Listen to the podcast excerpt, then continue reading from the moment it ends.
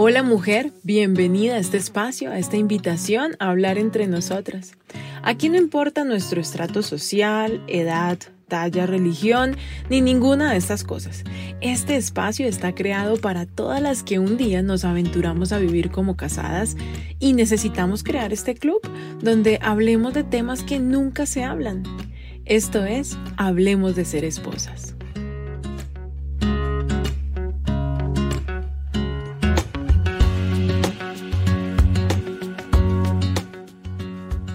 En este episodio te voy a dar cinco características de una esposa tóxica.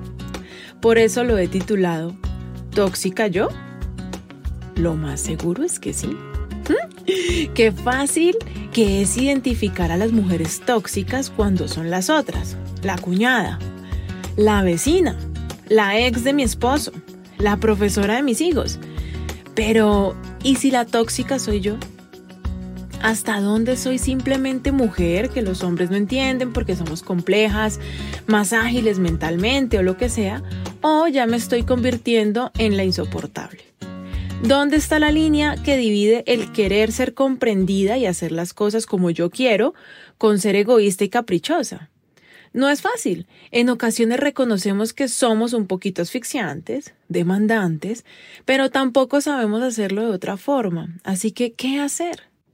Hoy te voy a hablar de cinco características mm, que tiene una esposa tóxica para saber qué tan tóxica soy, para identificar a otras amigas, hermanas que tal vez me están drenando o destruyendo sin saber sus hogares y es hora de hacer cambios. Vamos a identificar si estoy en camino a convertirme en una tóxica o si más bien me estoy desintoxicando y ya no estoy tan grave como antes.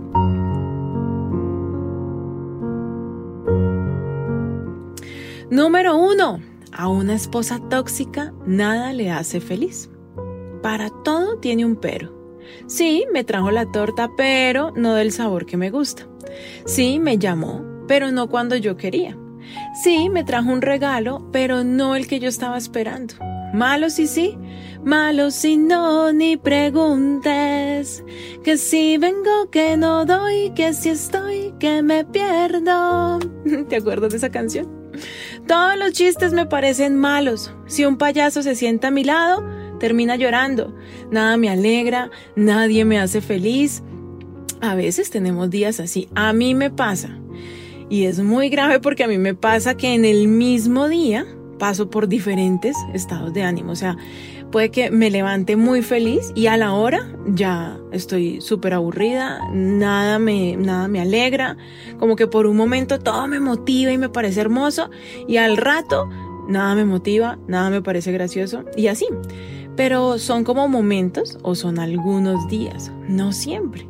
Si tú te das cuenta que llevas meses que nada te hace realmente feliz o años, o un tiempo estás bien mientras viajas, comes, estás con gente y luego vienen épocas largas de depresión, tienes que investigar de dónde viene esa insatisfacción. Créeme, no es tu esposo. No es que sus chistes sean malos, aunque tal vez sí, pero ¿por qué antes te reías? Debe haber algo de fondo que no te deja estar feliz. Es importante que te analices, no solo porque da pereza estar con una persona así, sino porque qué pereza ser y vivir así. Desperdiciar mis días de juventud por estar quejumbrosa. Ay, no, Lina, pero yo ya no soy joven. Hmm, déjame decirte que hoy estás más joven que mañana. Es así, cada día estaremos más viejas. ¿No es momento entonces de disfrutar cada día?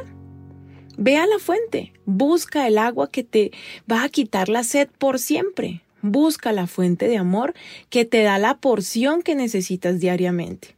Yo, mira, te cuento, he vivido tan insatisfecha casi toda mi vida que estos últimos años no me doy el lujo de pasar un día sin hablar con Dios. Y le digo, Señor, tú sabes cuánta necesidad de atención tengo. Tú sabes cuán vacía me siento. Sabes que cuando me hundo en la depresión, me encanta. Me gusta revolcarme en mi dolor y mis penas. Necesito más de ti. Necesito verte, sentirte, olerte. No puedo estar lejos de ti. Sosténme. No dejes que me caiga por el abismo. Yo le pido a Dios que me dé como un sentimiento, como un espíritu contento, que no quiera siempre más y más y más y, y me parezca poco lo que tengo. Cuando hablo con Dios así, siento una paz que no puedo explicarte. Recuerdo lo bonito que es la vida y en lugar de ver las cosas negativamente, las disfruto y soy realmente feliz. Ahora, esto pasa conmigo, pero ¿qué hay de ti? ¿Qué tan insatisfecha vives? ¿Qué tanto te quejas y le sacas peros a las cosas?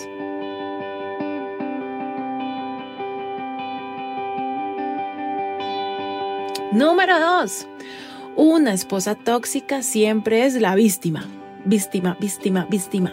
Escúchame, sospecha de una persona a la que siempre todos le hacen daño.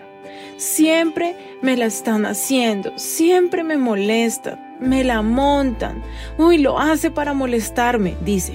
Otra vez me va a hacerlo, eso que él sabe que me lastima. Ay, él siempre me ofende. Verlo en otra es fácil, pero te invito a que te examines, a que nos examinemos. ¿Por qué? Porque muchas veces lo hacemos inconscientemente. Y esas cosas gustan, dan como, ay, como un placer. Entonces las seguimos haciendo, como que nos acomodamos en esa posición de víctima. Y cada falta de mi esposo me parece gravísima. Exagero cada acción de mi pareja y al final del día termino hecha harapos emocionalmente, cansada, porque nadie me valora todo lo que hago y comienzan los nunca, nunca me dice, los siempre, siempre es así, los todos, todos estos años, todas las veces. La verdad es que en la vida no somos ni buenos ni malos, somos humanos.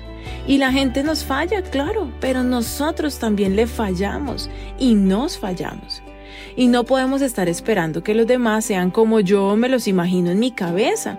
Eso es imposible. Tú tampoco puedes ser como alguien te imagina en su cabeza. Esas expectativas que no se cumplen porque son imaginarias me llevan a ver lo que pasa en la vida real como algo malo. Y hoy está muy de moda victimizarse.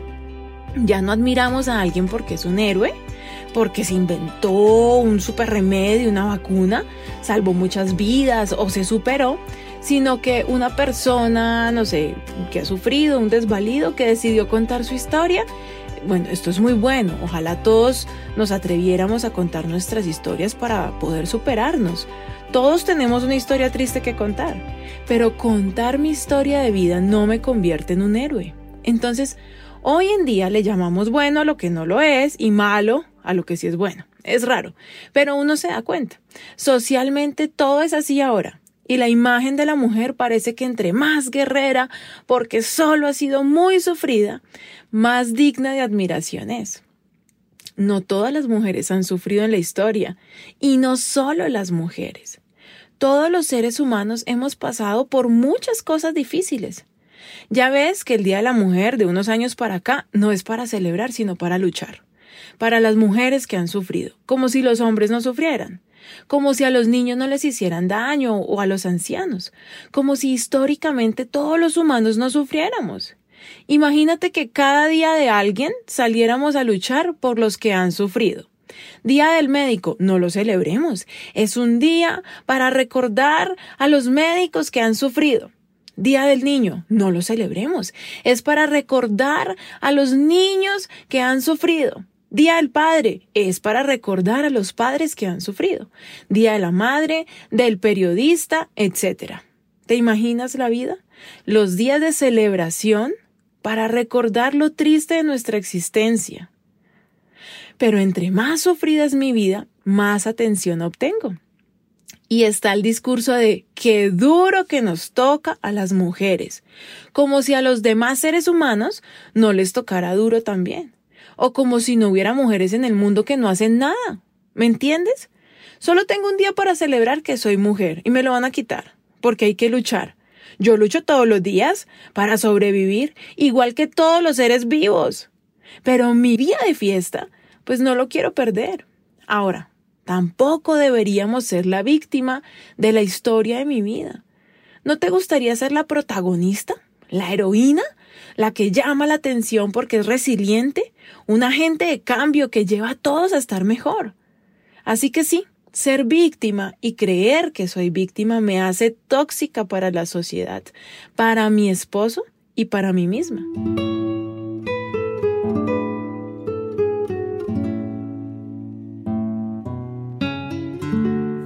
Número 3.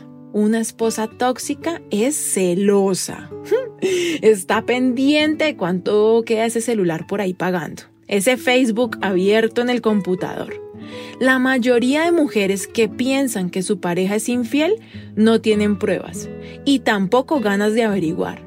Es como una eterna tortura, siempre acusándolo, sintiendo ese fantasma respirándole en el cuello, haciendo escenas de celos, pero sin solucionar el problema. No me digas que no, eres muy insegura. ¿Sabes por qué lo sé? Porque yo también lo soy.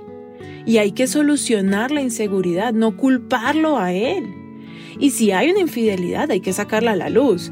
Pero para muchas mujeres la solución a la infidelidad o sospecha de, infidelidad de su esposo es volverse coquetas, mostronas e infieles también. El famoso, si él puede, yo también. Si él me la hace, yo también se la hago. Eso no soluciona, solo trae más vacíos, destruye más profundo los corazones. Si tu esposo te está haciendo infiel, la infidelidad tiene que parar si van a seguir en la relación. No puedes darle largas a la situación, tienes que salir de ese juego. Si decides perdonar la infidelidad es porque los dos van a superar esa crisis y van a seguir adelante. Pero yo te voy a decir una cosa, una infidelidad no se cura con que él deje a esa mujer. Eso hay que trabajarlo. Hay muchas cosas por sanar. Hay que ir a terapia, buscar unos líderes espirituales, personas que se dedican a restaurar matrimonios. La infidelidad tienen que restaurarla en los dos corazones, porque la mayoría de matrimonios que pasan por eso dicen, ay, dejémoslo así, pero las películas que la esposa se vive armando, la zozobra todo el día con esas ganas de averiguar con quién habló, a quién miró. Uy, eso es una tortura. Para, para él, pero sobre todo para ti. Eso no es vida. Eso sí que te convierte en la tóxica. Y tú no tienes pruebas. Ahora que puedes tener razones. Qué pereza vivir con esos hombres que son coquetones, mirones. Yo no sé por qué te metiste con uno así, si es que el tuyo es así. No sé por qué se lo permites. Esas cosas hay que hablarlas y solucionarlas. No vivas más así con esos celos que te hacen tan infeliz. Ahora, ¿qué tal que sea solo película tuya? Por eso, conoce a tu pareja. Si está pasando, decide. Si vas a seguir en la relación, trabajen en sanar esa infidelidad y después tienes que volver a confiar. Si no ha pasado con mayor razón, debes confiar, no en él, en Dios. Si hacen a Dios el centro de su matrimonio, tú le rindes cuentas a papá y el esposo también. ¿Fácil? No es fácil. ¿Imposible? No, no es imposible. Yo tuve que aprender a confiar en Dios, en que si la voluntad de Dios es mi familia, que yo viva en mi familia con este esposo, Él no va a permitir que mi esposo me sea infiel. Yo me entiendo con Dios, porque mi compromiso como esposa es con Él. ¿Eso me hace una esposa?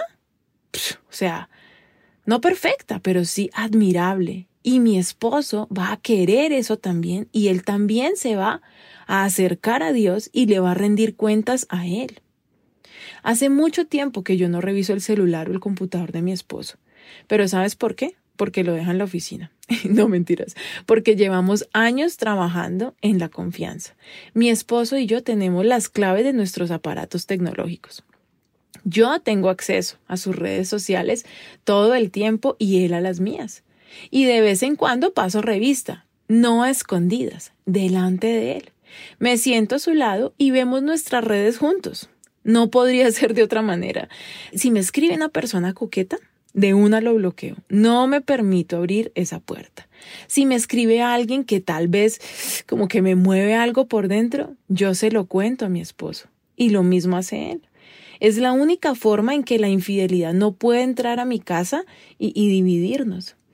Además de que somos súper respetuosos con los amigos. Distancia tengo yo con los esposos de mis amigas. Y lo mismo él con mis amigas. Pero no siempre fue así.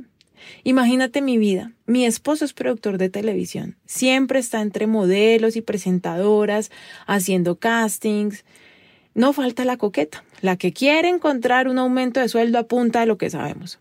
Al principio yo era muy celosa, muy, la más tóxica de todas.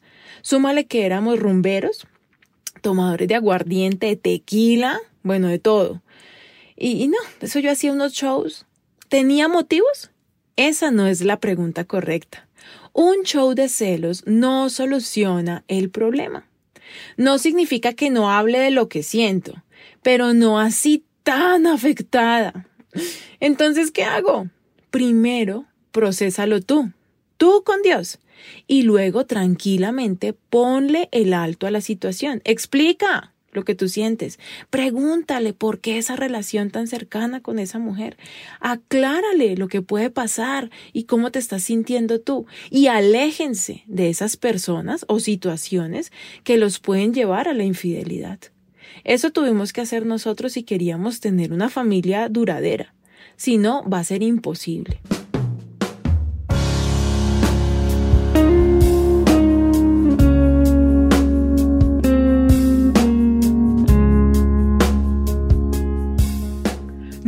4. Una esposa tóxica amenaza. Uy, qué feo. No me gusta la gente así. No me gustan las mujeres que amenazan a los esposos. Me parece súper tóxico. Yo sufro de muchas cosas, pero de esto sí no. Antes me paso de pendeja. Eh, pero prefiero eso. Como dicen por ahí, no es que a mí me falte malicia, es que al mundo le falta bondad. Nunca he amenazado a un hombre, ni a mi ex, ni a mi esposo. Pero lo veo, y, y lo veo bastante. Yo creo que esto rompe el corazón del que sea. Nuevamente, ¿tengo motivos para ser amenazadora? Esa no es la pregunta. Si tu esposo tiene actitudes molestas para ti, tú tienes que hacérselas ver y comprometerlo a que cambie. Pero amenazarlo es otra cosa. No soluciona los problemas de fondo. Hay todo tipo de amenazas. Te voy a contar una historia de la vida real.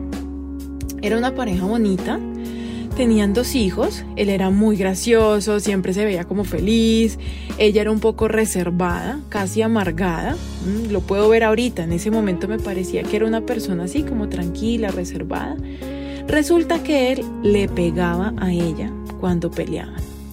Ella no lo denunció nunca, andábamos varias parejas y aparentemente nos teníamos confianza, pero ella nunca nos comentó lo que estaba pasando, ni, ni siquiera lo insinuó. Ella solo lo amenazaba con que lo iba a avergonzar con sus jefes, amigos y familiares. Un día, en medio de una pelea, él le pegó y ella dijo, no más, esta vez sí voy a contar. Y salió corriendo con la amenaza de que a la mañana siguiente nos contaría a todos. Esa noche, él se suicidó. ¿Qué tal el tipo? ¿Mm? Tras del ladrón bufón, ¿Cómo prefiere matarse y dejar a sus hijos a respetar a la mujer que supuestamente amaba?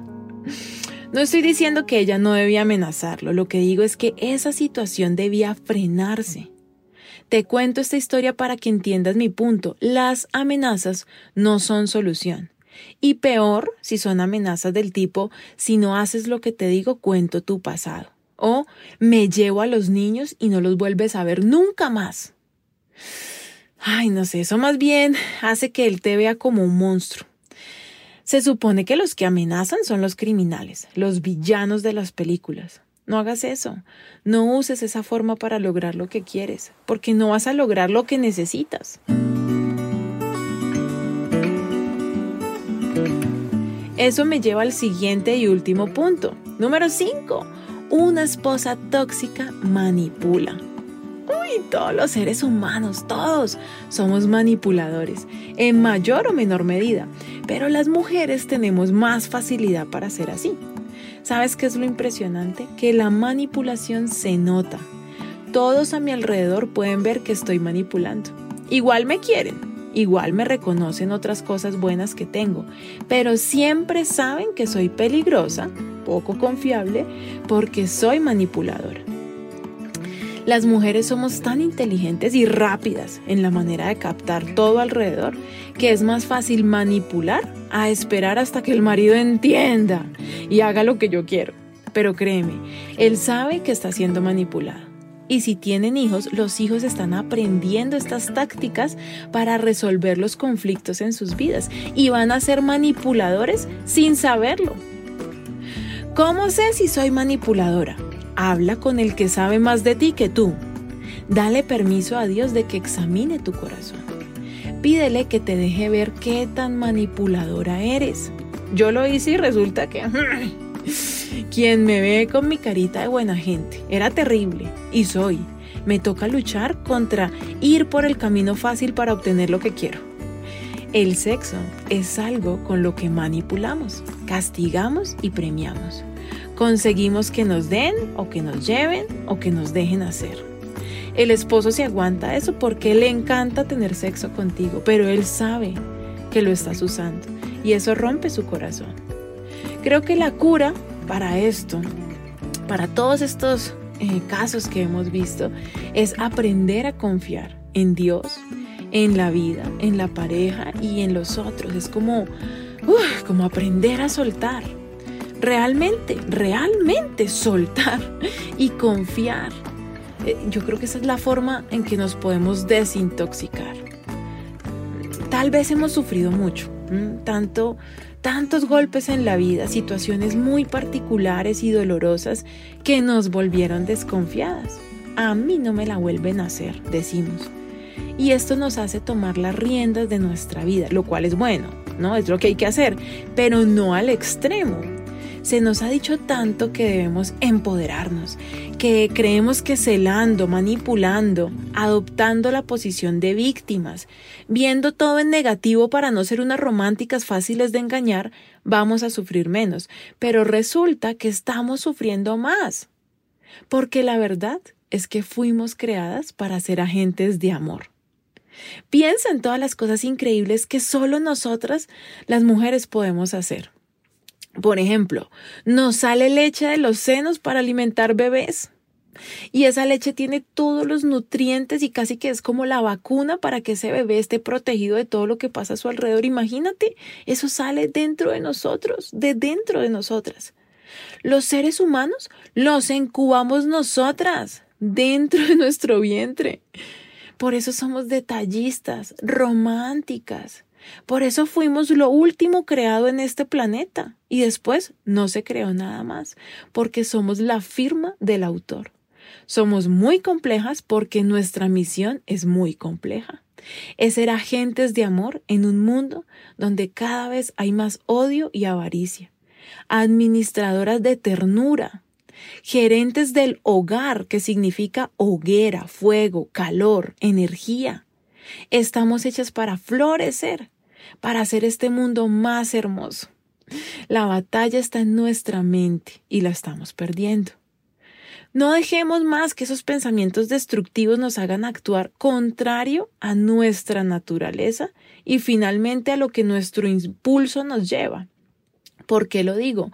Porque ninguna de nosotras desea o anhela ser una persona tóxica. O sea, ninguna se levanta por la mañana diciendo, uy, hoy sí voy a joder. Y es que, mejor dicho, le voy a amargar la vida a todos. Yo creo que no. una esposa que nadie quiere.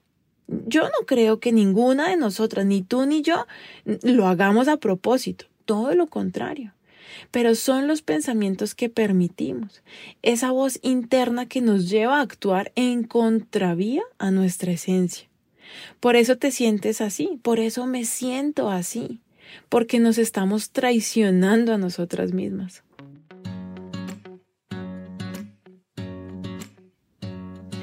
Cada episodio te dejo una frase para analizar. Mira la frase de este episodio. Bueno, escúchala porque ¿cómo vas a mirar? Dice así, el Señor no ve las cosas como tú las ves. La gente juzga por las apariencias, pero el Señor mira el corazón. Ay Dios, mira nuestro corazón. Ayúdanos a cambiar nuestros pensamientos. Ninguna quiere ser la tóxica del paseo, pero no nos damos cuenta cuando lo somos. Ay Dios, ayúdanos a ver cuándo la estamos embarrando y muéstranos ¿Cómo nos ves tú para que podamos ser agentes de amor y no de toxicidad? Hasta aquí este episodio Hablemos de ser esposas. Espero que podamos ser un poquito menos tóxicas cada día, que no critiquemos a las demás, sino que nos analicemos y podamos construir un ambiente más puro en casa. Puedes escribirme por Instagram a mi cuenta arroba Lina la primera con B, la segunda con V. Puedes enviarle el link de este podcast a alguna amiga que sabes que lo necesita. La idea es que nos escuchemos y aconsejemos sabiamente las unas a las otras. Y recuerda, no te aguantes ni te divorcies. Hay otro camino.